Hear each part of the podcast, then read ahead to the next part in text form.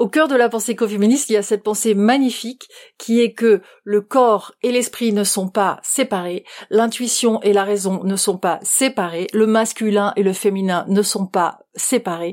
Les femmes ont quelque chose à voir dans ce dualisme parce que les femmes étaient associées à la matière et à la nature et les hommes eux étaient associés à la culture, à la technique, aux arts et à tout ce qui était noble. Et donc avec cette séparation, cette hiérarchisation, on peut dire de nature et de culture avec les femmes pas du côté le plus noble, au contraire, du côté le plus, voilà, les femmes, la nature, la matière, le corps, euh, ce qui était sale, et puis en plus l'irrationnel, la passivité. Voilà, il y a eu une analogie très forte. L'hystérie. C'est-à-dire que les hommes ont imposé cette idée que les femmes étaient à l'image de la nature, passives, qu'il fallait qu'on exploite, qu'il fallait qu'on fertilise, qu'il fallait qu'on dynamise. Hein. Enfin, quand je dis on, c'était euh, les, hommes, et que les hommes, eux, étaient ceux qui donnaient l'impulsion, qui maîtrisaient, qui contrôlaient, qui exploitaient, qui prédataient. Et donc, on a, nous femmes, là je parle au nom des femmes, été associés à la nature et au contraire de nous servir, tout au long de l'histoire des hommes, le fait d'avoir été associé à la nature, à la matière, au corps, à tout ce qui était sale et honteux, nous a éloignés des lieux d'éducation et de pouvoir, nous a même interdit de les approcher. Pascal Derme est journaliste, essayiste et réalisatrice. Son sujet, sa vocation, sa passion, sa maison, c'est la nature. Elle a d'abord longtemps travaillé pour la fondation Nicolas Hulot, Séquence Nostalgie, puis un peu pour Yann Arthus Bertrand, le photographe zénital, celui qui prend des photos vues d'en haut. Ensuite, Pascal a fait des enquêtes écologiques à la télé, puis elle a écrit des livres. Le nom de sa première maison d'édition est un résumé de sa vie professionnelle. Nouvelles Utopies. Un peu comme Cyril Dion, elle parcourt la France et le monde pour repérer les expériences qui marchent et les raconte. Vivre plus lentement, vivre autrement, devenir éco-citoyen, éco-maman, recycler, faire sa transition. Pour Canal+, elle a fait des docs sur la nature, dont le célèbre Natura, où elle explique les pouvoirs de régénération de la nature sur la santé humaine. Des thèmes aujourd'hui communément admis, mais qui étaient précurseurs, voire moqués, il y a encore dix ans. J'ai fait mon premier jeûne, qui m'avait fait beaucoup de bien à l'époque, grâce à Pascal. J'ai repensé mon rapport au temps, un peu grâce à elle aussi. Et même si ces théories me faisaient parfois sourire, je dois aujourd'hui reconnaître que Pascal a souvent, voire toujours eu, un train écolo d'avance. Un train à deux locomotives, une locomotive de curiosité à l'avant et une autre de bienveillance à l'arrière. En 2017, elle écrit Sœur en écologie, une galerie de portraits où elle nous fait découvrir les liens entre des femmes exceptionnelles de toutes les époques, la nature et l'écologie. Et c'est pour ça que je suis allé la voir. Je ne comprenais pas bien ce qu'était l'écoféminisme dont elle est d'évidence une figure. J'avais compris que ce n'était surtout pas un mix de féminisme et d'écologie, mais que c'était en fait quelque chose de plus complexe, et même parfois en opposition. Grâce à Pascal, nous allons comprendre où, comment et pourquoi est né l'écoféminisme, des concepts aussi clés que celui du reclaim, de la réappropriation, nous allons parler de Starhawk, de Margaret Mead, des Wicca, ces rites des sorcières modernes, et Pascal va nous expliquer tout ça. Vous allez voir, avec sa belle voix de conspiratrice positive, comme elle aime appeler ses sœurs en écologie. Bonjour Pascal. Bonjour. Alors, on va pas mentir à ceux qui nous écoutent. Euh, toi et moi, on se connaît, donc c'est pour ça qu'on se tutoie. On se connaît depuis très longtemps. Tu es une de mes plus vieilles amies. Tu es aussi la femme d'un de mes plus vieux amis, ce qui est assez euh, assez rare euh, d'être amie avec les deux à la fois. Je te présente brièvement. Tu es réalisatrice, tu es autrice, tu es éco-citoyenne. Tu es écoféministe, tu es beaucoup de choses. Et comme je te l'ai dit, euh, j'aimerais bien qu'on parle de deux sujets très différents avec lesquels on fera probablement deux épisodes. Et celui d'aujourd'hui, on va commencer à parler donc d'écoféminisme. En 2017, tu as écrit un livre euh, que j'hésite à qualifier de fondateur, parce que moi, mon livre de chevet en matière d'écoféminisme, c'est celui de, Mona Cholet, que je connais aussi, et qui me semble a précédé le tien, je suis pas sûr, mais il me semble que c'était avant 2017, faut voir, ou c'était Kif Kif. De, peu. Bon alors pardon, il n'y a aucune gradation à faire. Enfin bref, tu as écrit un bouquin en 2017 qui s'intitule Sœur en écologie aux éditions de la Mer Salée. Et je voudrais qu'on commence par un des personnages dont tu parles dans ce livre, quelqu'un qui a existé, une femme euh, qui s'appelle Hildegarde von Bingen, Je m'en souviens, tu m'en avais parlé à l'époque, et j'avais sans doute eu un petit rictus moqueur. Mais depuis, je me suis renseigné sur Hildegard von Bingen, qui a un nom, c'est vrai, une consonance un peu rigolote, mais qui était une femme extraordinaire. Alors je vais te laisser nous parler d'elle. C'était une bénédictine, euh, mystique, c'était déjà une femme médecin, elle était guérisseuse, elle a composé des musiques liturgiques, enfin c'est une femme qui a fait énormément de choses. Et donc je veux bien qu'on commence notre entretien avec, on va dire, cette grande sœur aînée, parce que je ne sais pas s'il y a plus ancien qu'elle euh, qu'on peut identifier dans ta quête des sœurs en écologie. On peut passer aux déesses du néolithique, mais commençons par Hildegarde. En effet. Vas-y, je t'écoute. Alors, on va soulever le voile d'Hildegarde de Bingen, qui était en effet une abbesse qui vivait euh, sur les bords du Rhin au Moyen Âge, en 1100 et quelques, qui était une femme de tête qui a fondé quand même deux monastères, qui a dirigé donc euh, tout un tas de jeunes filles auxquelles elle enseignait euh, bien sûr les écrits, la Bible, le chant, euh, les simples, le jardinage, comme on faisait à l'époque dans les monastères. Mais je voudrais commencer par la fin avec Hildegarde parce que ce qui est incroyable, c'est qu'on a retrouvé ses écrits. C'est très très rare qu'on retrouve des écrits d'une femme, qui les femmes qui ont très peu écrit dans l'histoire. Hein, c'est toute la problématique de justement de l'invisibilité des femmes dans l'histoire, c'est qu'on a retrouvé très peu d'écrits des femmes en général, quelles qu'elles soient. Et là, Hildegard de Bingen, abbesse du Moyen Âge, des bords du Rhin, on a retrouvé ses écrits poussiéreux dans un ancien monastère euh, euh, d'Allemagne, par chance, qui n'avait pas été brûlé, et des naturopathes les ont traduits pour essayer de comprendre un peu son savoir, et ils se sont rendus compte que 80% de ce qu'on sait aujourd'hui sur les plantes, sur les animaux, sur les pierres, hein, la lithographie et les rapports avec la santé, était déjà écrit et connu par cette femme. Je te corrige, la lithothérapie. Lithothérapie. La, lithographie, c'est autre chose. bref. Lithothérapie. Bon. Et tout ça était déjà connu par cette femme qui enseignait la médecine. Donc elle a écrit deux ouvrages de médecine. Elle s'était très inspirée de Galienne et d'Hippocrate et elle a euh, écrit des traités de médecine et donc on peut dire qu'elle a été la première femme médecin du Moyen Âge. Elle, euh, elle recevait dans son dispensaire, elle soignait. Et alors là où, où elle est notre sœur en écologie, c'est qu'elle recevait des voix aussi et ces voix l'avertissaient de la catastrophe écologique en cours déjà au Moyen Âge et à venir. Et ces voix en fait l'alertaient sur les, la pollution, euh, les miasmes, tous les dégâts, toutes les destructions qui étaient déjà faites à l'époque aux forêts, à l'eau à l'air, aux animaux, et elle retranscrivait ses voix et elle les écrivait dans un style euh, inimitable, avec un moine Volmar qui écrivait avec elle dans sa cellule. Et donc on a ces écrits-là qui sont des écrits très très visionnaires qui alertent déjà sur les conséquences de la séparation entre l'homme et la nature. Et dernière chose sur elle qui est très intéressante pour nous aussi, c'est qu'elle elle part vraiment de cette idée d'une médecine du macrocosme et du microcosme qui est très pratiqué à la Renaissance et ensuite par Paracels et tous ces médecins alchimistes, qui fait que le corps humain est un microcosme du macrocosme de la nature. Elle faisait des analogies entre les rivières et le centre, les poumons euh, et la canopée des arbres. Les fractales un peu. Voilà, les fractales que tu connais bien. On est vraiment sur cette notion d'analogie, d'interdépendance finalement très très forte, tant dans les formes que dans les humeurs, que dans les matières, que dans les températures entre la nature et nous. D'accord. Je glisse aussi au passage, je me suis un peu renseigné sur elle avant de venir aussi, que euh, c'est une des rares femmes qui est devenue, et une des premières qui est devenue docteur de l'Église. C'est quand même assez rare qu'une femme soit propulsée euh, docteur de l'Église. Elle a réussi cette prouesse. Et puis, euh, qu'est-ce que j'avais vu? Oui, elle a écrit un bouquin. Enfin, elle a écrit un bouquin qui, enfin, un bouquin je sais pas si ça s'appelait un bouquin à l'époque. Causae et Curae. Alors Causae et Curae qui parle évidemment de médecine, mais elle a aussi écrit un bouquin qui s'appelle De la nature, euh, quand c'est traduit. Merveille. Dans lequel elle fait des descriptions euh, poétiques des animaux et des plantes. Bon, ça c'est c'est mon rayon, hein, c'est c'est le rayon du podcast. Donc voilà, c'était oui? Elle avait une notion qui va te plaire, qui était la viridita. Alors justement, elle était très proche d'une médecine biomimétique parce que pour elle, la viridita, tout ce qui était vert dans la nature, tout ce qui est au printemps, qui explose, les couleurs, les odeurs du printemps, elle l'associait avec notre corps, notre pleine santé à nous, notre pleine santé euh, physique et mentale. Elle dissociait jamais les deux. C'est ça aussi qui était très intéressant parce que la médecine est revenue sur toutes ces notions-là ensuite, à séparer le corps, l'esprit, à découper le corps humain en petits morceaux, etc.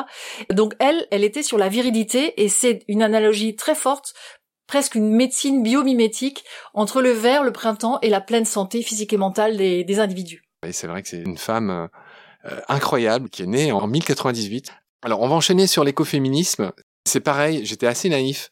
Il y a quelques années, j'ignorais même euh, totalement l'existence de, l'écoféminisme. Et c'est drôle parce que, en faisant quelques recherches pour euh, préparer notre entretien, je me suis rendu compte que les thèses écoféministes, euh, que tu vas nous rappeler tout à l'heure, datent des années 70-80. C'est quelque chose d'assez ancien. Quand je t'ai connu, j'ignorais en fait ces concepts. Et maintenant que je les connais et que je m'y intéresse et que je les défends autant que possible, tu m'as l'air d'être une écoféministe depuis que je te connais. C'est-à-dire, ça fait hyper longtemps. J'ai pas calculé, mais je crois que ça fait presque 20 ans qu'on se connaît. Et toi, tu n'es en aucun cas une écoféministe de la dernière heure. Tu es euh, une précurseuse. Et voilà. Et donc, euh, je pense que je t'ai bien choisi pour parler de quelque chose qui va grandissant. L'écoféminisme, euh, bon, euh, c'était un corps un peu raillé et moqué de manière globale il y a quelques années, mais aujourd'hui, je crois que ça fait plus rire personne, en fait, l'écoféminisme. Il y a eu Mona Cholet, enfin, il y a eu toi, il y a eu peut-être d'autres gens encore avant. Est-ce que tu veux bien nous rappeler, pour ceux à qui ça dirait rien, déjà en une phrase, ce qu'est l'écoféminisme, et puis après, on va parler un peu de comment c'est né tout ça? L'écoféminisme est une proposition pour euh, retrouver euh, le réenchantement du monde. D'accord, je m'attendais pas à ça. je m'attendais pas à ça comme définition. J'ajouterais que c'est la conjonction, pour être clair, entre l'écologie et le féminisme. Alors, si tu me demandes d'expliquer les concepts, Bien sûr, euh, c'est euh, une contestation radicale de toutes les valeurs du patriarcat capitaliste et une pensée selon laquelle l'oppression des femmes et l'oppression de la nature sont intrinsèquement liées. Donc, Aujourd'hui, euh, pour moi, si on veut changer de paradigme, il faut absolument aller dans cette voie de l'écoféminisme qui conteste une vision de d'exploitation de la nature comme elle a été l'oppression des femmes et surtout qui réfléchit et qui pense la source de cette double oppression de la nature et des femmes. Donc on va en parler avec tout un tas de propositions, de valeurs nouvelles, de symboliques nouvelles, de nouveaux récits. Je trouve très riche et très fertile pour notre imagination et même notre engagement politique citoyen et même notre engagement politique. Tu as dit changer de paradigme. Euh, si on essaie d'être concret, concrètement, ça veut dire quoi? Changer de paradigme Vivre euh, de manière plus écologique, euh, faire attention au changement climatique Alors, le cœur de la pensée écoféministe pour changer notre façon de vivre sur la Terre, hein, parce que c'est vraiment cette ambition-là, tout en réenchantant notre regard et en prenant plaisir à ce qu'on fait et, et à vivre. C'est le reclaim. C'est de se réapproprier exactement reclaim, de se réapproprier un lien avec la nature qui est un lien, je dirais, holistique et non pas dualiste. En fait, au cœur de la pensée écoféministe, il y a cette pensée magnifique. Attends, holistique et dualiste, soyons clairs. J'y viens. au cœur de la pensée écoféministe, il y a cette pensée magnifique qui est que le corps et l'esprit ne sont pas séparés, l'intuition et la raison ne sont pas séparés, le masculin et le féminin ne sont pas séparés. On doit jouer sur ce non-dualisme parce qu'en fait ce dualisme entre nature et culture, corps et esprit, euh, les femmes ont quelque chose à voir dans ce dualisme parce que les femmes étaient associées à la matière et à la nature et les hommes eux étaient associés à la culture, à la technique, aux arts et à tout ce qui était noble depuis les anciens grecs jusqu'à la métaphysique. Et donc avec cette séparation, cette hiérarchisation, on peut dire de nature et de culture avec les femmes pas du côté le plus noble, au contraire, du côté le plus, voilà, les femmes, la nature, la matière, le corps, euh, ce qui était sale, et puis en plus l'irrationnel, la passivité. Voilà, il y a eu une analogie très forte. Il y a eu un, l'hystérie. Il y a eu un, comment dirais-je, toi qui travailles sur le biomimétisme, si on le prend à l'envers, il y a eu une analogie et il y a eu un mimétisme attribué aux femmes avec la nature. C'est-à-dire que les hommes ont imposé cette idée que les femmes étaient à l'image de la nature, passives, qu'il fallait qu'on exploite, qu'il fallait qu'on fertilise, qu'il fallait qu'on dynamise. Hein. Enfin, quand je dis on, c'était euh, les, hommes, et que les hommes, eux, étaient ceux qui donnaient l'impulsion, qui maîtrisaient, qui contrôlaient, qui exploitaient, qui prédataient. Et donc, on a, nous femmes, là je parle au nom des femmes, été associées à la nature, et au contraire de nous servir, ça nous a servi peut-être au néolithique quand on était euh, classé et érigé euh, euh, comme une grande déesse, mais tout après, tout au long de l'histoire des hommes, le fait d'avoir été associé à la nature, à la matière, au corps, à tout ce qui était sale et honteux, nous a éloignés des lieux d'éducation et de pouvoir, nous a même interdit de les approcher. Pour la pratique de la médecine, c'était très évident avec les sorcières. Les sorcières n'avaient pas le droit d'aller se former dans les écoles de médecine, et donc elles n'avaient pas le droit de pratiquer les premières, se déguisaient en mec pour euh, justement. Voilà. Et alors que, euh, bien sûr, elles continuaient dans les villages. Les guérisseuses. les guérisseuses continuaient, elles l'ont payé, euh, elles l'ont payé très cher parce qu'il y a eu un sexocide euh, et elles l'ont payé de leur vie. Il y a eu des centaines de millions de femmes tuées et, noyées, brûlées, etc. Peut-être que t'exagères, centaines de millions, peut-être que t'exagères. Un, un peu moins quand même. En tout cas, c'est beaucoup plus que 300 000. On a du mal avec les chiffres, mais il y a celles qui ont été brûlées, puis il y a celles qui ont été noyées. Tu connais la torture qu'on leur faisait, celles qui on, les noyait, on les attachait, celles qui flottaient et qui arrivaient à flotter, bah, elles étaient sorcières, donc ensuite on les brûlait. Donc elles étaient doublement en fait euh, torturé. Torturé. Donc il y a eu cette. Ça, c'était au Moyen Âge, c'était jusqu'au 15e siècle. À la Renaissance plutôt, hein. Ouais, ouais, oui. en fait, c'était c'était pas au Moyen Âge que ça s'est passé. C'était vraiment pendant les Lumières. C'est-à-dire que aux Lumières de l'esprit euh, des hommes se sont ajoutées les flammes des bûchers des femmes. Mais c'était beaucoup moins glorieux et c'était pourtant tout autant euh, sérieux et radical au même moment. C'était vraiment à la Renaissance. Donc juste pour terminer sur cette histoire de dualisme, comme tu comprends, il y a, eu cette partition. Et donc revenir à une pensée non duale qui réconcilie, on peut le dire, euh, si les esprits sont mûrs, euh, le corps et l'esprit, hein, comme font déjà certaines médecines, euh, l'intuition et la raison. Lesquelles, les écoféministes, pardon, quelles médecines? Bah, Des médecines qui sont holistiques justement. Elles ont des noms? La naturopathie, ah. euh, l'équithérapie qui nous relie aussi aux animaux. Avec les euh, chevaux. Euh, mmh. Voilà, il y a, y, a, y, a, tout un tas de, de, façons de considérer la santé en ne séparant plus le corps et l'esprit, ce qui est complètement complètement idiot, ni la nature de la culture, parce qu'on sait très bien que cette représentation qu'on a de la nature est très subjective. En fait, voilà, les écoféministes ont une pensée qui n'est pas universelle. Elles ne pensent pas non plus l'homme ni la femme comme une catégorie universelle à part. Elles ont une pensée qui est contextuelle, très très aux prises avec la réalité et donc avec la réalité écologique. Et là, on y reviendra plus tard. Donc elles ont une connaissance en fait, et je te donnerai des exemples avec le mouvement Chipko Andalan en Inde. Elles ont une connaissance experte, mais experte de leur terrain. Elles savent pourquoi il faut pas couper des arbres, parce que sinon il y a une érosion, l'eau part, etc.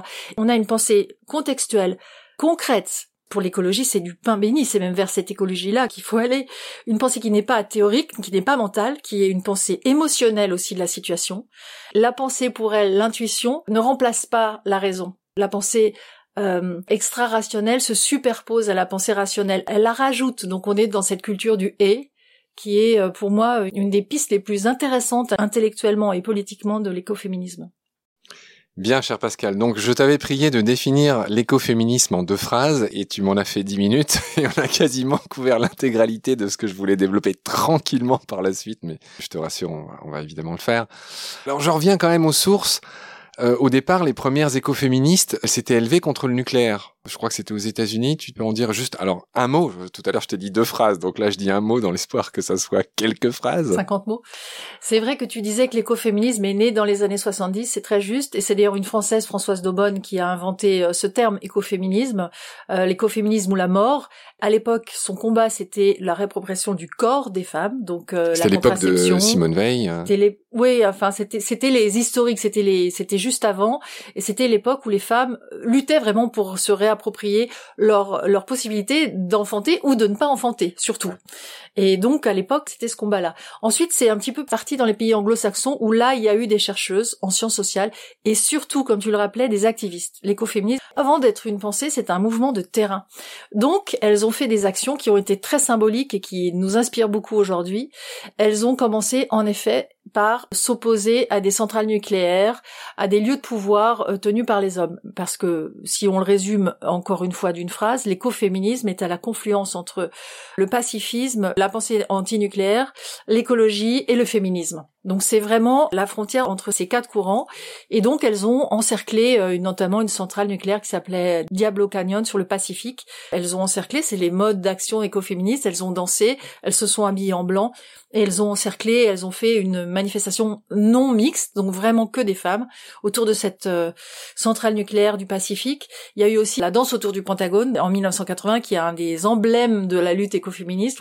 Euh, pareil, elles se sont habillées, elles avaient des poupées géantes, elles ont elles ont chanté, elles récitaient des poèmes. Voilà, c'est la façon de manifester des écoféministes qui fait une grande, grande part à l'artistique. Voilà. Et ensuite, il y a eu des chercheuses, donc Karen Warren ou Caroline Mercante ou Suzanne Griffin, euh, quelques-unes de mes euh, auteurs préférés, qui ont euh, écrit et qui ont pensé cette articulation patriarcat, asservissement des femmes, asservissement de la nature, pour proposer autre chose, bien sûr, pour retourner l'équation et se dire, voilà, qu'est-ce qu'on fait d'autre? Pour en rester à des dates simples, j'ai évoqué tout à l'heure euh, Simone Veil. Et en effet, la loi sur l'IVG, l'interruption volontaire de grossesse, est entrée en vigueur en 75, si j'ai bien lu. Donc c'est exactement euh, ce que tu disais. C'est vraiment cette époque-là. Et, le travail de ces femmes, euh, quelque part, a baigné ce qu'a fait plus tard Simone Veil. J'imagine qu'elle était elle-même féministe. Oui. Alors attention, les féministes ne sont pas du tout sur le même rail que les écoféministes. Donc moi, je m'en suis rendu compte. C'est très important de le dire parce que, en fait, euh, le fait d'être une femme et d'être écologiste ne, ne, fait même pas de nous une écoféministe.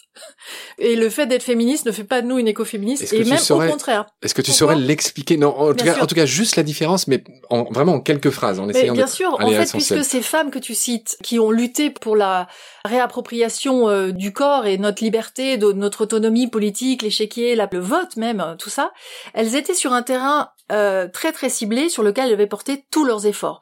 Et tout ce qui était lien des femmes avec la nature, ça les renvoyait à un autre combat qui n'était pas du tout le leur, et qui les renvoyait à une image justement que femme égale nature, que, que nous les femmes, nous étions proches de la nature, et, et en fait elles combattaient, elles combattaient absolument cette idée-là.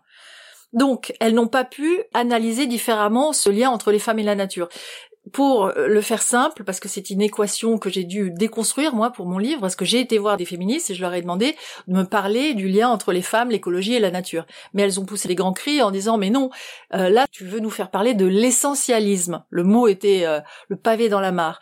Et l'essentialisme, ça consiste à penser que l'essence de la femme et l'essence de la nature, hein, on revient un peu au biomimétisme, sont les mêmes. Et que de toute éternité, il y a eu une femme comme ça, idéale, une déesse, une muse, une nymphe, et que très proche de la nature, avec des pouvoirs magiques, double fascination-répulsion, toujours ça, toujours cette double facette. Et en fait, ça, les féministes, bien sûr, n'en voulaient plus, et elles avaient sans doute, elles avaient raison, parce que cette image-là nous a en fait été collée par les hommes pour nous dissocier de la culture et de la technique et etc. C'est ce que je disais tout à l'heure. Donc c'est vraiment une stratégie d'oppression des femmes qui a été mise en place, de nous associer avec la nature. Et les féministes l'avaient bien compris, et donc elles ont refusé de, de penser ce lien femme-nature à ce moment-là.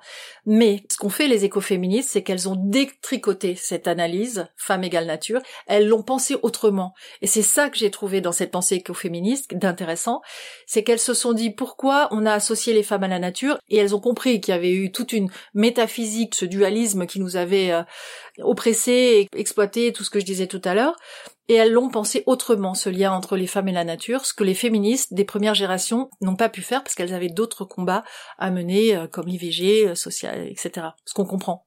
Ce que j'aimerais, c'est qu'on prononce jamais un mot un peu difficile qui finit par isme sans l'expliquer. Et donc, l'essentialisme, juste pour essayer de dire en une phrase que c'est, ça s'oppose au constructivisme, mais là, je rends le truc encore plus compliqué. Mais l'essentialisme, pour Aristote, c'était le fait que l'essence si je comprends bien, euh, précède l'existence, et que du coup, voilà, il y a, des grandes catégories qui précèdent euh, finalement ce qu'on est. Et c'est ce que tu disais sur les femmes. Les, femmes seraient, euh, voilà, d'essence féminine dont elles ne pourraient pas se sortir. Et, donc voilà. Et, donc il y a une opposition. Ce qui s'oppose à l'essentialisme, c'est le constructivisme célèbre. Simone de Beauvoir qui, qui a dit cette phrase qu'on ne naissait pas femme, mais qu'on le devenait. On ne naît pas femme, on le devient. C'est ça le, le constructivisme qui s'oppose à l'existence. Moi, je pense qu'on est femme et on le devient. Ah, en un seul mot? On est femme et on le devient. Non, mais du verbe naître ou du verbe du être? Du verbe naître. Et on le devient. Ah oui, très bien. Ok. Non, mais voilà, comme ça c'est clair. Très bien. Bon, alors attends. Regroupons un petit peu tous ces moutons qui se sont égayés dans la nature. On a essayé de définir l'écoféminisme en deux phrases on en a fait 50. C'était très bien, hein. il vaut mieux avoir plus que pas assez dans la vie. Ensuite, euh, on a dit sous quels auspices c'était né dans les années 70-80. Tu as donné quelques exemples aux États-Unis jusqu'au Pentagone, ces femmes qui dansaient. Ça n'a pas toujours été bien compris, et même jusqu'à aujourd'hui, j'ai pas honte de le dire, j'ai quelques potes qui sont très antiféministes et qui mettent beaucoup de choses dans ce sac-là de l'antiféminisme. Et donc je pense qu'il faut l'aborder avec souplesse et bonhomie et beaucoup de choses. Juste pour dire que les deux principaux reproches qui sont faits au féminisme en général et l'écoféminisme, on a bien compris que c'était pas la même chose en, particulier, voilà. C'est justement ça, c'est un reproche d'essentialisme et un reproche de mysticisme. Ça veut dire que voilà, pour les anti ça, euh, vous seriez toutes des euh, des femmes qui embrassent les arbres, qui euh, qui font des câlins aux arbres, qui voilà, très mystique, très sorcière, très, euh, très des rituels bizarres que personne comprend. Je le dis, j'exagère volontairement, je le décris comme ça parce que je ne le pense pas. Mais c'est le reproche principal qui est fait. Euh, c'est voilà, tu vois, de mysticisme, de, justement des nouvelles sorcières un peu bizarres avec des rites qu'incarne d'ailleurs Starhawk qui est une euh, peut-être c'est le moment d'enchaîner sur Starhawk euh, ou, ou peut-être que tu veux parler d'autre chose avant. Starhawk évidemment sorcière néo-païenne que je viens de rencontrer en septembre dernier en Belgique. Qui est cette femme? C'est une sorcière néo-païenne, euh, une femme qui réinvente la politique sous les auspices de la déesse de la magie et qui a écrit un livre qui s'appelle Rêver l'obscur qui est de toute beauté. Mais avant tout ça, c'est une française, une, thérapeute, c'est une américaine, une thérapeute, activiste écologique qui est fait écoféministe, euh, sorcière néo-païenne, euh, militante euh, antinucléaire, pacifiste, enfin voilà, le, qui est un emblème d'une euh, branche de l'écoféminisme qui est appelée l'écoféminisme spirituel. Donc pour te répondre sur ces sorcières, sur ces etc. Sur ces, ces, oui, toute cette valse de tous ces hommes sur des balais qui, qui, sont là, ils tournent autour, et ils sont sur leur balai, et en même temps ça les fascine.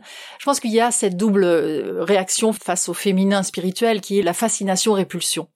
Et ce que dit Starhawk, et ce que je crois moi aussi, c'est que la spiritualité dans l'écoféminisme, ça n'est pas de voir euh, l'invisible, ça n'est pas d'aller vers la magie invisible, c'est tout simplement de redécouvrir la magie de ce qui est sous nos yeux.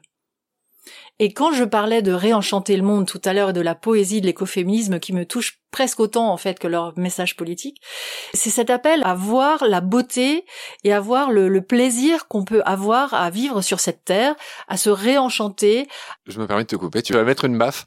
Non, non, mais c'est juste pour que tu me donnes un exemple concret. Donne-moi un exemple concret de réenchanter le monde. C'est quoi réenchanter Concrètement, c'est quoi? Alors, très très concrètement, c'est replanter des arbres, éviter qu'on ne les coupe, c'est euh, nourrir le sol qui est en train de se détruire partout dans le monde, euh, mettre du compost, euh, créer des communautés de vie qui soient sur le sur des valeurs de justice et d'équité, c'est se mettre au service de l'eau, c'est de protéger cet élément miraculeux vraiment. Revoir l'éducation, le vivre ensemble. Peut-être, oui, ce voilà, se créer ces, ces communautés résilientes, c'est ramener de la nature dans les villes, c'est végétaliser, c'est c'est nous relier entre nous sur des valeurs d'équité et de justice. Voilà, ça, ça, c'est réenchanter le monde. Tout, ce que tu dis, c'est ce que veulent aussi les écologistes. Enfin, c'est un peu normal. Hein. Il y a écologie dans, dans écoféministe. Bien sûr, mais là, je te répondais sur l'aspect spirituel, sur cette immanence, sur cette déesse. En fait, l'écoféminisme met le père qui était au ciel, qui était un petit peu lointain, voilà, on le ramène sur terre. On a une spiritualité laïque, donc, qui est sur terre, qui n'est pas une religion. Hein. Attention, c'est évidemment pas du tout la même chose, au contraire. L'immanence, c'est le contraire de la transcendance. Donc, on est sur de la magie réelle, le chant d'un oiseau, euh, la beauté du printemps qu'on a vu éclore sous nos yeux pendant le Covid, de réapprendre à regarder toutes ces merveilles qui sont euh, sous nos yeux, y compris des êtres humains. Voilà, tu es en face de moi, je connais notre amitié depuis très longtemps, m'émerveille de pouvoir encore avoir ces discussions ensemble, de pouvoir retrouver ce plaisir. Et en fait, quand on appuie sa puissance sur le plaisir d'agir, et sur l'émerveillement, on en tire une force extraordinaire, bien plus forte que l'énergie du désespoir. D'accord. Ça, c'est mon grand truc de dire d'accord. tu te coupes au montage après? Non, non, justement, je me garde au montage souvent. Tu coupes les autres? Non, non, je plaisante, je me coupe souvent aussi, évidemment. D'accord. Alors moi, j'avais noté un autre mot euh, qui est un mot célèbre pour les écoféministes, c'est la Wicca. La Wicca, c'est un rite, c'est un rituel. Je veux bien que tu m'en dises un mot. Euh, c'est quoi? C'est danser, nu je, je, suis volontairement. On vient à Starhawk alors euh, tu veux que je te dise que les écoféministes dansent nus sous les étoiles? Est-ce que ça te... C'est cette euh, caricature que je te jette en, pâture pour que tu la déconstruises mieux. Mais, mais oui, en effet, la Wicca, donc c'est quoi ces femmes qui dansent euh, à la lumière de la lune? Mais on en revient à Starhawk. Ce sont des femmes qui se réapproprient leurs relations spirituelles, poétiques, sensibles et émotionnelles et corporelles avec la nature. Donc ça passe par euh, peut-être euh, la danse, bien sûr, oui, euh, la spirale danse, j'ai expérimenté, c'est 100 femmes qui dansent en spirale avec une énergie de dingue sous la lune. Un peu comme des dervish turners, sauf que c'est des femmes. Oui, sauf qu'on est 100 et qu'on tourne pas sur nous-mêmes et qu'on s'enlace entre nous sur centaines de femmes, c'est extraordinaire. Est-ce qu'il y a une notion de... D'empowerment, de force, d'énergie, de puissance de femme Non, je... alors pardon, c'est sans doute un truc de, de mec un peu idiot. Est-ce qu'il y a une notion de sensualité? Chacun peut le ressentir.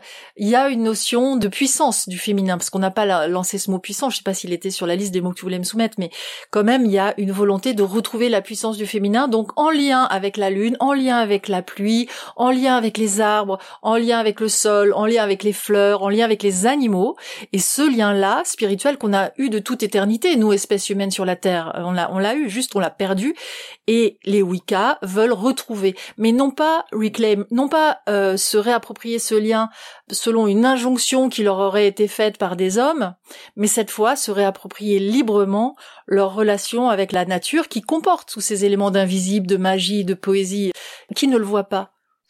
Juste, ça vient d'où Wicca? C'est un mot qui est d'une autre langue? Alors Wicca, c'est un mot qui vient d'une autre langue, on, dirait qui peut-être celte, qui peut être. je sais qu'en tout cas, c'est les Anglais, c'est un mouvement anglais. Les Wicca sont nombreuses en Angleterre. C'est un nom qui est très utilisé par des femmes euh, anglaises. Ce qui est frappant, c'est que tu parlais de, effectivement, de ce que pouvait être une Wicca, c'est-à-dire un rassemblement de femmes qui dansent dans la nature et on peut entrevoir ce que c'est. C'est la nuit de Valpurgis. C'est la nuit des sorcières. Non, enfin, pardon. C'est ce que ça paraît être aux yeux des profanes comme moi, comme d'autres hommes, euh, beaucoup de gens qui, voilà, qui entendent parler du truc et se disent ah mais c'est comme les, les, sorcières au Moyen Âge. Et, c'est peut-être ce que faisaient ce qu'on appelle aujourd'hui des sorcières au Moyen Âge, qui étaient rien d'autre que, que, déjà des femmes éclairées qui se réunissaient et qui faisaient peut-être ce qu'on a appelé le Shabbat, qui n'était pas ce truc débile euh, avec les balais et se jeter des sorts et bouffer des crapauds, ou, qui étaient déjà des femmes peut-être qui échangeaient sur des sujets de médecine, peut-être même philosophiques.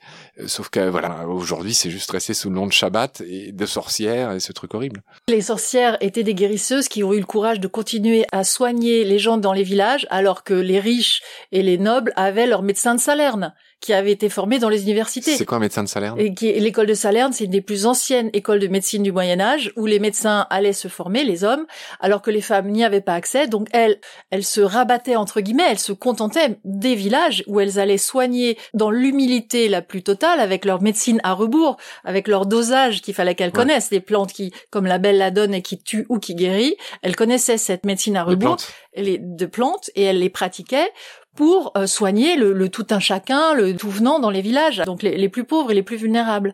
Il est fort à parier d'ailleurs que c'était sans doute beaucoup plus efficace que les saignées et autres remèdes de Diafoirus euh, qui ont euh, marqué toute la médecine du Moyen Âge et jusqu'à il n'y a pas si longtemps finalement. Enfin, la médecine moderne a charrié pas mal de je reviens sur la magie parce que l'analyse que peut en faire une femme comme Starhawk est très riche pour nous et je voudrais t'en dire deux mots si tu le veux bien. La magie, c'est pas seulement le souvenir euh, plus ou moins fantasmé, je crois que c'est vraiment un fantasme d'homme de ces femmes sur des balais un fantasme dangereux pour les femmes. Mais c'est réintroduire la magie dans la politique.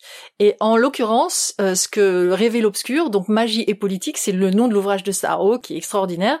Elle montre que la magie, c'est tout simplement de se mettre ensemble, de faire des rituels dans un groupe d'activistes écologiques. Donc c'est le l'activisme spirituel, hommes et femmes, et de d'apporter en fait ces rituels pour se souder, pour poser des intentions d'action très fortes, pour se conscientiser ensemble, pour avoir une action efficace implacable, pour être aussi dans un état de gratitude envers la terre, pour être dans un militantisme qui est vraiment un sens et qui est une une étoffe, je veux dire une densité qui va au-delà de euh, de se battre, parce que se battre seul n'est pas nourrissant, se battre contre n'est pas nourrissant, alors que réintroduire du sens, de l'intention, du cercle, des rituels, ça c'est nourrissant pour le groupe. Alors je te reconnais bien là et tu as été ça toute ta vie. Si on essayait de prendre un petit peu de hauteur et de se dire, tu sais, il y a eu le Covid, il y a eu la Covid, il y a eu cette phrase terrible qu'on a souvent entendue, à savoir que ben, les gens qui sont pauvres se préoccupent beaucoup plus de la fin du mois que de la fin du monde. Alors je dis pas que tout ça est derrière nous, on est encore dedans, mais la question que j'ai envie de te poser, c'est que euh, malheureusement, je pense qu'il y a qu'une minorité de femmes qui est acquise à ces idées et que la plupart des gens ne comprennent pas du tout ces, ces choses d'écoféminisme. Et il est fort à parier que, que ça prendra du temps avant de conquérir les foules. C'est ça le constat que alors, euh, le conquérir les foules, je sais pas si c'est l'ambition de l'écoféminisme. Une minorité euh, agissante a beaucoup plus de pouvoir, selon la phrase de Margaret Mead, euh, que des foules. Euh, en tout cas, ce qui est sûr, c'est que les injustices extrêmement fortes qui sont aujourd'hui dans nos qui sociétés. Qui était Margaret Mead, pardonne-moi Une anthropologue qui a étudié les populations primitives dans le monde entier, qui a étudié les, aussi les, les changeurs de monde. Enfin, Un peu on va Claude, dire une Claude Lévi-Strauss américaine. Voilà, une conspiratrice positive avant l'œuvre. Elle a étudié ça. C'est cette phrase. Elle a étudié aussi les changements de monde et elle disait que euh, ne doutons pas qu'une minorité active a la capacité de changer le monde. C'est toujours ainsi que ça s'est fait. Donc je crois beaucoup aux minorités actives. L'écoféminisme est une minorité active qui n'existait pas dans les esprits il y a quelques années, qui est en train d'exister très fort aujourd'hui. On me demande souvent, dans beaucoup de partis politiques, ça agite, il y a des sections d'écoféminisme. Je suis intervenue à plusieurs reprises chez les Verts ou chez Urgence Écologie ou d'autres partis pour parler de l'écoféminisme parce que ils sont conscients que l'écoféminisme a à apporter quelque chose à la politique. C'est ce que tu disais par minorité agissante.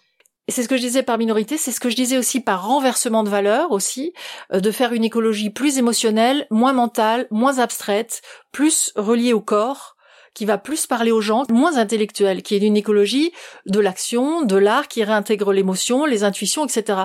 Et ça, au contraire, je trouve que c'est très accessible et c'est plus accessible peut-être pour tout le monde quand on parle de l'amour des arbres, quand on parle de l'amour des animaux, quand on revient à des choses très simples, de l'eau, de l'air, du sol, parce que les écoféministes, dans le monde entier, elles sont en première ligne, c'est l'expression consacrée, parce que elles sont déjà touchées par toutes les destructions de la nature. Donc c'est pas du tout quelque chose de très abstrait, très, au contraire, l'écoféminisme c'est la façon qu'ont les femmes dans le monde entier de se coltiner déjà toutes les dégradations de l'écologie, parce que c'est elles qui sont chargées en général de laver, de donner à boire, de manger. Mais comment tu veux laver un enfant quand l'eau est dégueulasse ou qu'il y a des métaux lourds dedans? Comment tu veux donner à boire à ta famille, puisque c'est leur rôle, quand l'eau est polluée par tout un tas d'industries chimiques? Et comment tu veux cultiver les sols hein, Parce qu'en Afrique, 80% des sols sont cultivés par les femmes. Elles sont à l'origine des cultures vivrières et à ce moment-là, elles sont déjà aux prises avec des sols secs sur lesquels plus rien ne pousse.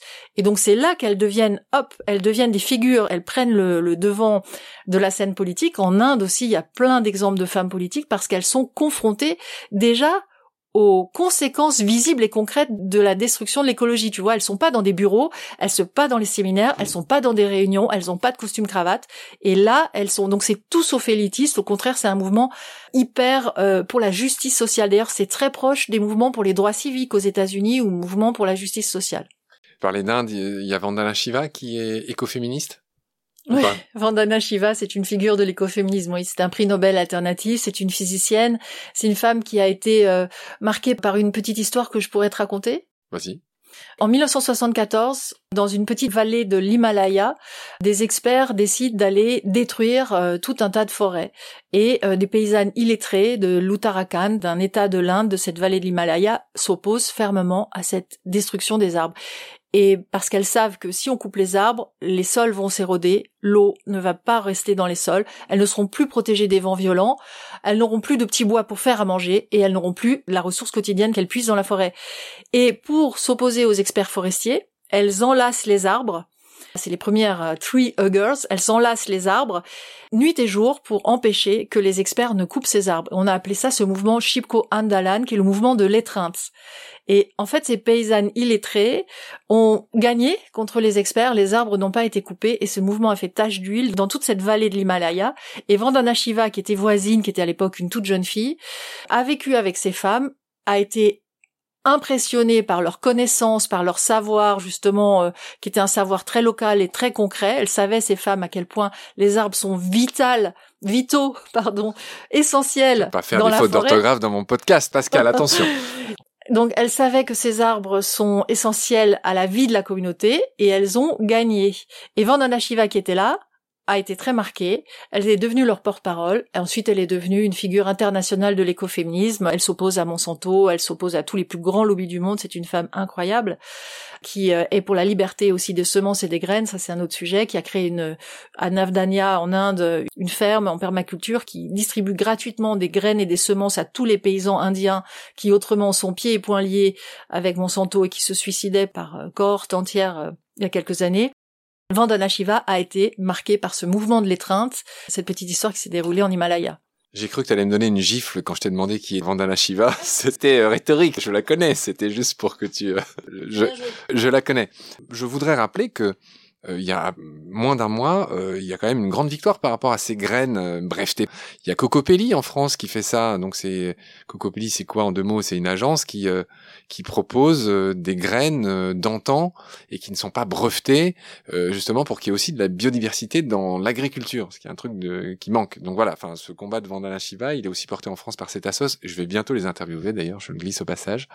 Et on a eu cette bonne nouvelle Là, il y a un mois, euh, voilà, c'est devenu légal dorénavant de pouvoir cultiver des graines qui ne sont pas ces graines que nous vendent les multinationales, euh, ces graines brevetées, euh, souvent OGM, etc.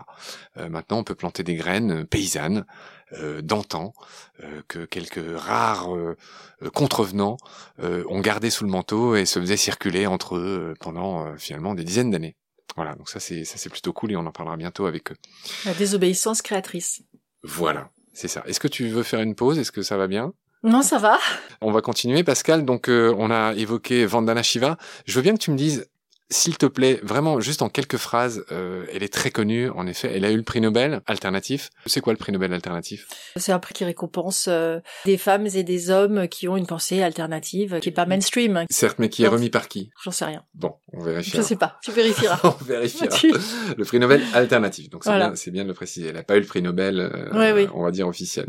C'est quand même une figure. Qu'est-ce qu'elle fait, Vandana Shiva, en quelques phrases? Elle milite, elle plante des choses, elle distribue des graines, tu disais? Qu'est-ce qu'elle fait en quelques bah, phrases Vandana Shiva, elle se bat contre tous les lobbies puissants de ce monde qui euh, considèrent l'agriculture et les sols comme une, une donnée financière et non et une donnée de rente et non pas une source d'alimentation et, et, de, et de vie et de vie et de partage. Donc euh, elle s'est battue contre Monsanto, elle euh, se bat, elle a créé cette ferme où elle cultive des semences et des graines qu'elle distribue partout en Inde, comme je te le disais.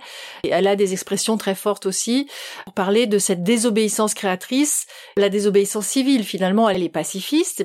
Elle incite tout un chacun à revenir à cette question fondamentale de l'alimentation. Pour elle, l'alimentation, Vandana Shiva, elle défend une agriculture vivrière contre une agriculture de rente financiarisée. Alors tu me diras, un homme aurait pu défendre ces idées. Qui soit pas une agriculture à, grande échelle, qui, soit pas une agriculture à grande échelle, qui soit pas une agriculture euh, euh transformée, qui soit pas une agriculture euh, OGMisée, j'invente un mot, mais qui soit pas une agriculture trafiquée, qui soit pas une agriculture artificielle. Et en fait, des hommes auraient pu faire ça aussi, sauf que elle, elle a été marquée par le mouvement de l'étreinte, elle respecte et elle croit profondément de par son expérience, que le savoir et l'expérience des femmes est plus puissante aujourd'hui pour changer de monde que celle des hommes, qui sont dans un moule de patriarcat dont ils ne peuvent pas sortir. Peut-être que c'est le cas de l'Inde et un peu moins d'autres pays, mais en tout cas c'est le cas de l'Inde et de beaucoup de pays. Je crois même que c'est le cas aussi de la France. Bon alors, euh, Vandana Shiva, c'est euh, mondialement sans doute euh, l'écoféministe la plus connue. Est-ce qu'on peut évoquer quelques autres personnages connus? Alors moi j'ai eu le plaisir d'en interviewer une en France, c'est ta copine euh, Laure Noala, alias Bridget Kyoto, qui, d'après ce que j'ai compris, se définit aussi comme écoféministe ou j'ai mal compris? Oui, elle se définit comme écoféministe et c'est très bien. Il y a pas mal de femmes autour de moi qui étaient euh, écologistes, qui étaient ingénieurs, qui étaient euh, et danseurs en écologie. Je fais le portrait de, de, quelques femmes contemporaines comme Valérie Cabanès ou Isabelle Delannoy, qui se mettent. Euh, et pardon, est-ce que tu dans l'écoféminisme Tu as dit des noms. Tu peux les résumer pareil en, en un micro paragraphe. Que fait Isabelle Delannoy? Que fait Valérie Cabanès? Alors, euh, Valérie Cabanès, qui porte-parole d'un mouvement qui s'appelle euh, End of Ecocide on Earth et qui, qui en fait qui se bat pour la reconnaissance de droits euh, à la nature. Qui, oui, l'écocide pour la reconnaissance de l'écocide, qui est le l'idée selon laquelle quand on détruit des rivières, des forêts, des, des lieux de nature, des écosystèmes, c'est un crime contre l'humanité. D'accord. Et Isabelle Delannoy? Et l'inventeur euh, de l'économie symbiotique, qui euh, est en fait toute une nouvelle économie qui est en en symbiose avec le vivant et qui régénère les milieux naturels et qui est totalement proche des idées biomimétisme et que tu auras certainement à ton micro dans quelques moments. Mais il y a aussi euh, Elinor Ostrom, la théoricienne, on va dire, des biens communs, ou George Sand, qui a été une des premières femmes qui a pensé le lien émotionnel avec la nature ah, au moment. Tu, passes de l'actuel à, l'ancien. non, non, mais tu, fais bien, j'aime bien ces petits euh, sauts de cabri dans le temps. Il y en a eu plusieurs. Il y a Rosa Luxembourg aussi. ah oui, mais attends, euh, là, là, tu, ah oui, là, là, on est très transversal dans, dans, non, non, non, non, mais fais-le, fais-le, ça, mais du moment que tu dis à chaque fois pourquoi, en quoi elles sont écoféministes. Rosa Luxembourg. Rosa Luxembourg, quand on lit les lettres de prison parce que Rosa Luxembourg a été enfermée euh, une, de longues années, hein, je crois que c'est une dizaine d'années dans des prisons. Quand on lit ses lettres, C'était quelle époque, Rosa Luxembourg, pour ceux qui ne connaîtraient pas? le, le, le, le 20e siècle. Rosa Luxembourg est une marxiste qui a œuvré à la première constitution allemande. Donc elle s'opposait à l'empereur et pour ses prises de parole, elle a été emprisonnée de longues années, une dizaine d'années. Et elle a écrit ses lettres de prison et dans ces lettres de prison, on constate qu'elle éprouve une empathie pour les animaux et un amour pour la nature extrêmement fort. Elle se sent une proximité avec les oiseaux. Elle plante le premier jardin de prison ça a été très peu connu et ça a été même passé sous silence. Pourquoi? Parce que, à mon avis, une femme qui aimait les petits oiseaux, ça pouvait pas être une marxiste sérieuse. Et on a passé sous silence son empathie et son amour pour la nature, qui pourtant transparaît dans ses écrits, pour qu'elle soit davantage prise au sérieux par euh, le mouvement euh, marxiste-léniniste pur et dur. Et euh, on redécouvre en fait, elle interpelle sur l'interdépendance avec la nature, sur l'amour pour le vivant, sur la nécessité de préserver la nature, et surtout elle décrit ses myosotis dans sa cour de prison de façon extraordinairement belle et poétique. Alors juste pour préciser, Rosa Luxembourg, elle est née en 1871, elle est morte assassinée en 1919 en Allemagne, en effet. Elle est née en Russie. Et voilà, comme tu l'as dit, c'est une militante socialiste et communiste euh, et une théoricienne euh, marxiste. Alors, ça, c'était pour Rosa Luxembourg. Qui tu as cité de, de très ancien euh, juste avant? Tu as fait un saut quantique dans le passé. T'es passé des, Georges femmes Sand. Georges Sand. Alors, Georges Sand. Alors Georges Sand, on la alors, connaît mieux. Alfred de on la Musset. connaît mieux. Et elle a écrit des phrases de toute beauté sur la nature. Elle était à l'origine dans un comité de création de la première euh, réserve euh, de la forêt de Fontainebleau. Parce que elle pensait, elle avait déjà bien vu que détruire la forêt de Fontainebleau, c'était détruire la forêt pour les générations futures. Elle avait ce sens de l'interdépendance, ce sens de l'interrelation entre les êtres humains, qui est une pensée importante pour les écoféministes aussi.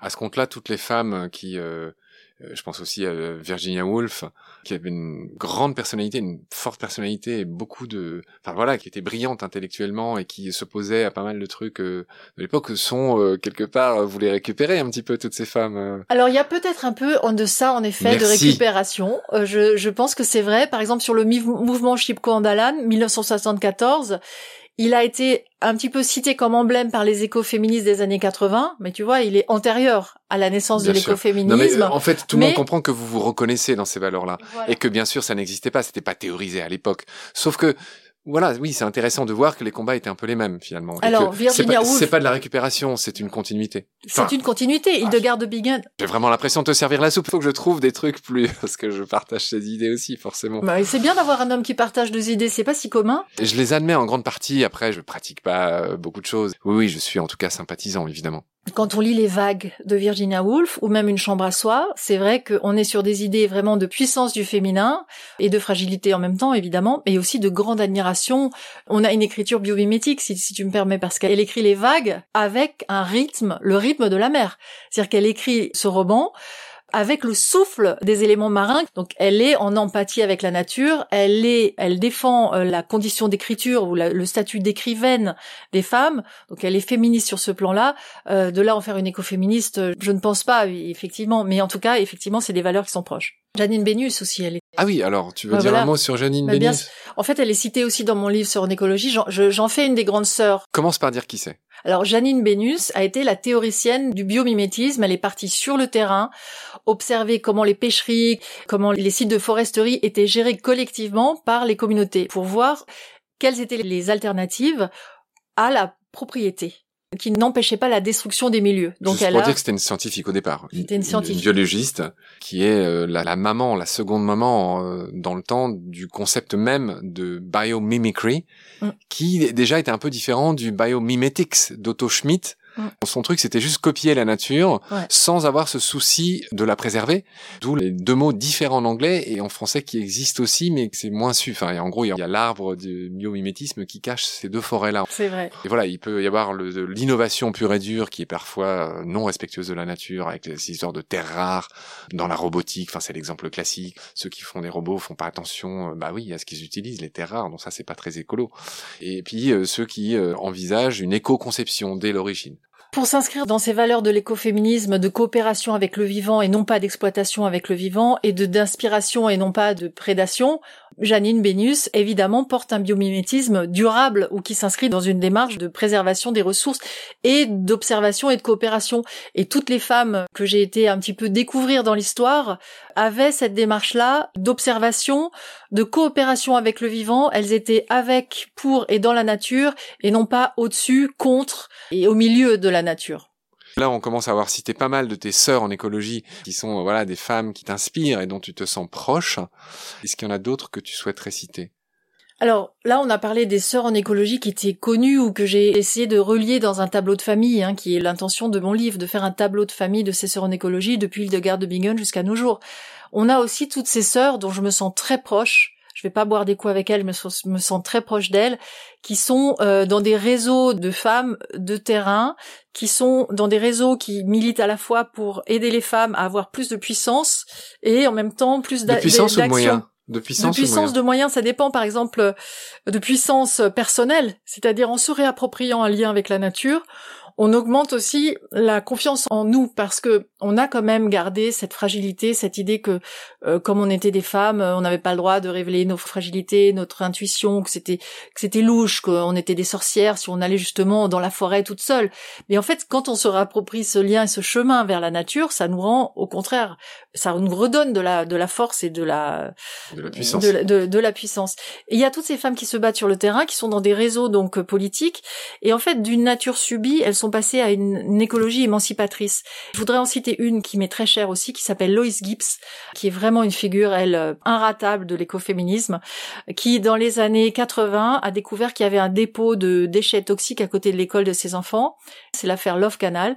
Elle était mère de famille, pas du tout militante, pas du tout écolo, et elle s'est euh, vraiment euh, découverte là. Elle a fait des pétitions, elle a été voir ses voisins, elle s'est battue pour faire déplacer et détruire en fait ce dépôt de déchets toxiques. Ce qu'elle a obtenu, elle a obtenu un acte de loi qui interdit la double peine que dans les quartiers les plus pauvres on fout aussi tous les déchets euh, toxiques euh, à côté des écoles ou à côté des habitations des gens. Elle a été à l'origine de l'agence de protection de l'environnement américaine. Elle est devenue une figure emblématique euh, de la après lutte. Erin Brockovich, dont l'histoire me paraît similaire. C'était à peu près au même moment. Love Canal, c'est 1982-1983.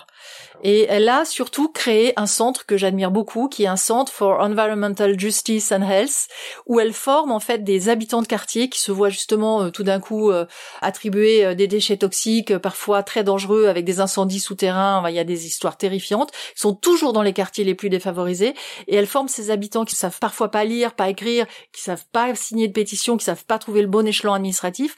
Forme ces gens-là à pouvoir créer des actions de quartier, à s'opposer finalement à ces hum, sources de pollution pollution chimique et à créer des actions, voilà, collectives.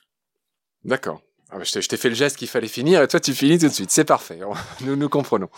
Bah, j'ai un peu fini avec mes questions. Est-ce qu'on a couvert tout ce que tu pensais couvrir? Est-ce qu'il y a des choses importantes dont on n'a pas parlé? Moi, je pense que c'est très, euh, c'est très jubilatoire pour des femmes qui sont déjà engagées dans l'écologie et euh, qui sont euh, déjà dans une action de terrain, de se réapproprier cette magie finalement, de pouvoir découvrir ce que c'est que d'être dans une sensibilité, de communier avec la nature, de découvrir les bains de forêt, ce qui a été mon cas, de découvrir ce rapport émotionnel avec la nature. Je trouve que c'est très jubilatoire de quitter l'environnement, qui est une matière extérieure à nous finalement, c'est ce qui nous environne pour arriver à se rapprocher de la nature jusqu'à notre nature interne finalement intérieure euh, dont il faut prendre soin euh, tout autant que la nature extérieure. D'accord. On a en tout cas bien compris ce message et cet appel. J'en viens à ma question euh, sur le titre de mon podcast, Baleine sous gravillon. alors je, je, vois que tu es sur les starting blocks. Apparemment, il t'inspire quelque chose. Non, pour moi, c'est Anguille sous roche. C'est ce que t'aurais pour tous tes intervenants. ah non, non, non. Enfin, non, non. Alors après, il y a de subtiles variations. Hein. Enfin, il y en a qui voient sous les pavés la plage. Non, non, c'est assez varié en fait. Il y en a aucun me répond la même chose. Hein. Donc sens-toi libre de dire ce que toi tu. Alors pour moi, euh, baleine sous gravillon, ce que j'adore parce que je vois immédiatement euh, la, la, la, baleine, la baleine sortir finalement euh, d'un trottoir parisien, euh, je sais pas pourquoi. Euh, mais pour moi, c'est vrai, ça évoque l'anguille sous roche. Et te connaissant et connaissant en fait ta limpidité et ta presque ta pureté originelle, je trouve que le titre est totalement en décalage avec euh, ta personnalité que je connais depuis 20 ans. Il n'y a pas d'anguille sous roche avec toi. En général, t'es très cash, tu dis les choses. Et donc, c'est drôle d'avoir choisi ce, ce baleine sous gravillon qui me paraît tellement à l'opposé de, de ce que tu es. Alors j'ai envie de te demander pourquoi tu as choisi ce titre-là, mais je sais pas si on aura le temps. Ah si si, bah si si, euh, je, si si, je trouve ça intéressant. Tu me fais rougir là parce que effectivement là, tu t'es assuré une réponse extrêmement originale parce que en général les gens que j'interviewe on, se connaît pas et bon. Bref, en tout cas merci pour ce compliment. Et pourquoi j'ai choisi ce titre? Alors ça, j'y ai déjà répondu plusieurs fois et de manière extrêmement ouverte, en disant que euh, une œuvre, alors j'assimile pas ce que je fais à une œuvre, euh, je sais pas comment appeler ce que je fais, mais ne nous appartient pas dès lors qu'elle devient publique, dès lors qu'on la publie un titre, euh, un texte, l'interprétation est libre. Ceci étant précisé, je suis aussi assez rigolard. Et voilà, baleine sous gravillon, c'est une expression qui m'a bien fait marrer la première fois que je l'ai entendue. Et au moment où j'ai cherché un titre pour ce podcast sur euh, la nature, j'ai quand même réfléchi assez longtemps. Je me suis dit, qu'est-ce que je pourrais mettre? Il faut que ce soit un titre euh, comme tous les titres de podcast que j'aime, qui soit à la fois informatif, hyper clair, et qui ait quand même une, sorte de twist, de blague. Ben voilà, je me suis rappelé de Baleine sous gravillon. Et après, euh, c'est vrai que tous ceux que j'ai interviewés et qui me répondent au fil des émissions me répondent des choses qui à chaque fois m'éclairent moi-même. C'est-à-dire que par exemple, effectivement, sous les pavés la plage, donc une sorte de message d'espoir, rebellez-vous, que tu disais tout à l'heure, changer de paradigme pour dire euh, changeons tout ça. Enfin, arrêtons de polluer. Arrête... Il faut que chacun fasse ce qu'il peut faire. Bon, je vais pas partir, c'est la fin de l'émission, faut qu'on se calme. Mais voilà ce que moi je mettais dans Baleine sous gravillon. Baleine sous gravillon, c'est ce qu'on comprend en parlant avec toi. Il y a tellement de choses à dire derrière des choses qui paraissent dérisoirement petites, comme un gravillon. Il y a tellement de choses à dire, tu vois, là, sur l'écoféminisme, on pourrait parler pendant 45 jours. Sur le biomimétisme aussi, sur la nature aussi. Donc ça, c'est le gravillon, et il y a tellement de choses à dire, voilà, des, choses aussi fascinantes que les baleines. On va se dire au revoir, Pascal. Euh, puis là, on va aller dîner ensemble. Hein. On va pas s'en cacher non plus avec ton mari, qui va bientôt aussi passer à la casserole de baleines sous gravillon. Hein. Je laisse la surprise. C'est un ami journaliste, euh, lui aussi, vous êtes tous les deux journalistes, euh, en presse écrite. Je laisse la surprise. Donc au revoir Pascal, merci de m'avoir reçu. Au revoir Marc. Et à très vite. À tout de suite. À tout de suite, c'est une expression des sorcières.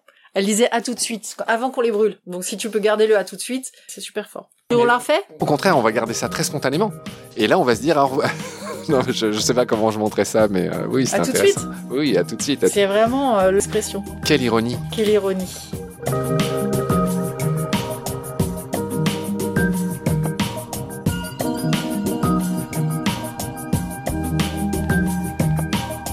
C'est la fin de cet épisode. Merci de l'avoir suivi. Merci de partager le lien de Baleine sous Gravillon et de vous abonner si vous avez aimé. Des étoiles et des commentaires sont les bienvenus si vous écoutez l'émission sur iPhone.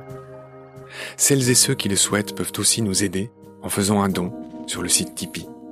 Merci par avance. Vos critiques, conseils et suggestions sont aussi les bienvenus sur la page Facebook de Baleine sous Gravillon. Je remercie mes équipiers Roman Schaeffer et Jean Andrieux pour leur aide précieuse, ainsi que Félix Labande, l'auteur sud-africain de la chanson du générique. Je vous retrouve très vite pour un nouvel épisode. D'ici là, prenez soin de vous et ce qu'il y a autour de vous. Merci, à bientôt.